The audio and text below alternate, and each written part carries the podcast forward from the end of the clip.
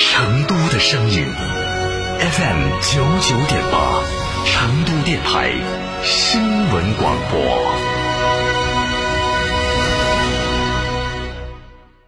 吉利与沃尔沃合资打造领克汽车，全系仅需十一点三八万起，购车即享终身免费质保、终身免费数据流量、终身免费道路救援。详询机场路城市捷通领克中心零二八八五幺六三二六六。乳胶漆没有个性，我不要；墙纸容易翘边，我不要；硅藻泥颜值不够，我不要。什么才是你想要？德国飞马艺术涂料，高端定制，超高颜值，我要。冬季要多吃一些润燥滋补的食物，燕之屋的晚宴开碗就能吃，低糖高营养，滋润清补，特别适合冬季保养。吃燕窝就选燕之屋，燕之屋二十三年专注高品质燕窝，燕之屋专营店：王府井科华店、华侨城山姆店、仁恒置地世豪广场、远大购物中心。燕之屋专线：零二八八四三八六六八八八四三八六六八八。燕之屋秋冬季节，新冠肺炎居民防护小贴士。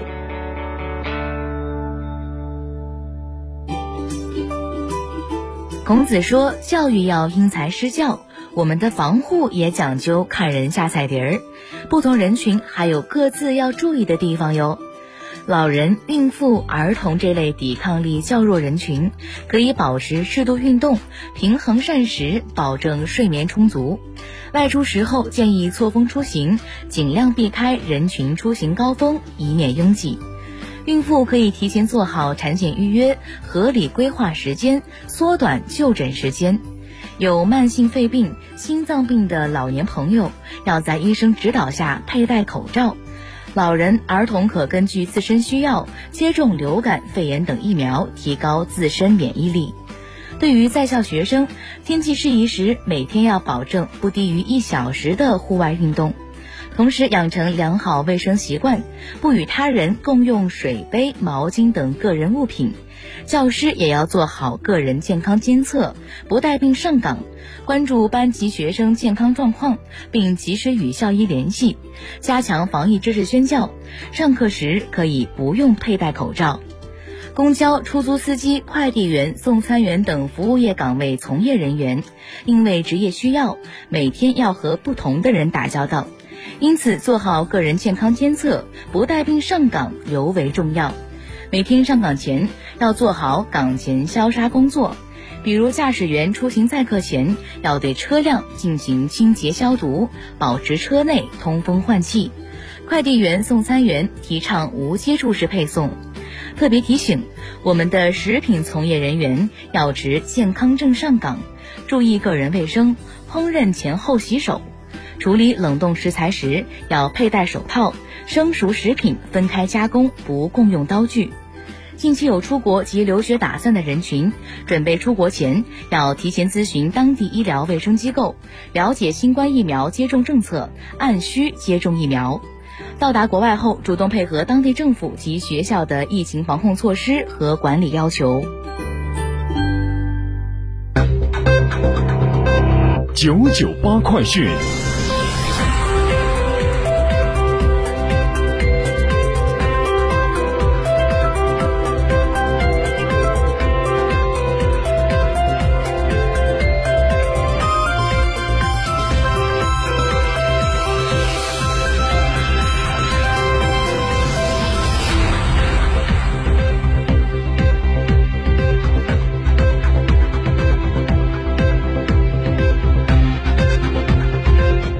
各位听众，大家上午好，现在是北京时间的十一点零四分，我是浩明，为您报告新闻。根据成都社保的消息，按照社会保险费征收体制改革工作的要求，为了进一步便捷灵活的就业人员缴费。从今年的元旦节开始，四川省灵活就业人员直接通过税务部门提供的渠道选择缴费的档次，并且缴费。从一月一号起，按照四川省养老保险省级统筹的规定，灵活就业人员基本养老保险缴费的基数，按照上一年度四川省城镇全部单位就业人员平均工资的百分之五十五、百分之六十、百分之八十、百分之一百、百分之一百五十、百分之两百、百分之二百五十以及百分之三百来进行核定。因为二零二零年度全口径省平均工资还没有发布，现在暂时按照二零一九年度全口径省平均工资六万九千二百六十七元进行核定。等到二零二零年度的全口径省平均工资发布之后，将会启用二零二零年度的全口径省平均工资来进行核定。那么，根据城医保的规定，二零二一年以统账结合的方式参加城镇职工基本医疗保险的参保人员，参加大病医疗互助补充保险的缴费费率由百分之零点八调整为百分之零点六。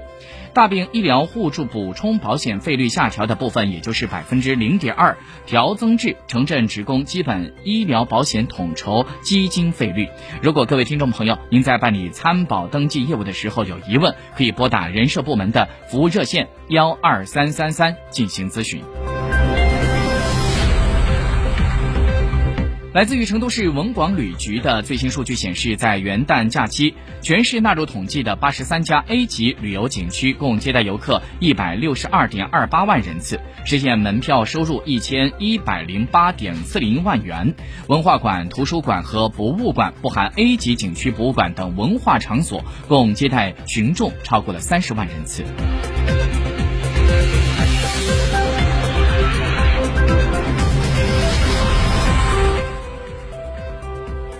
因为疫情的影响，我国的主要城市的土地市场一度出现了短暂的停摆。但是，二零二零年全年，中国主要的城市土地供应和成交规模仍然是赶超了二零一九年。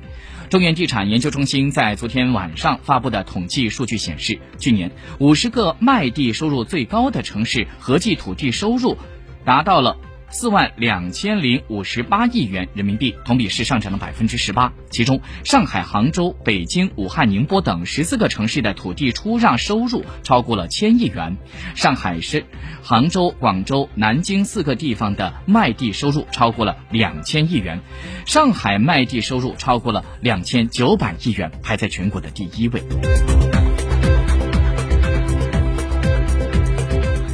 在昨天晚上，辽宁大连警方微博发布的警情通报显示，要严惩涉疫类的违法行为，其中还公布了一个案例，那就是在去年的十二月二十二号，徐某军，男，二十九岁，在某直播平台当中，为了博取粉丝的关注，声称自己能够帮助他人进出封闭管控区域，扰乱了金浦新区的防疫秩序，造成了不良的社会影响，被荆州公安分局依法处以行政拘留。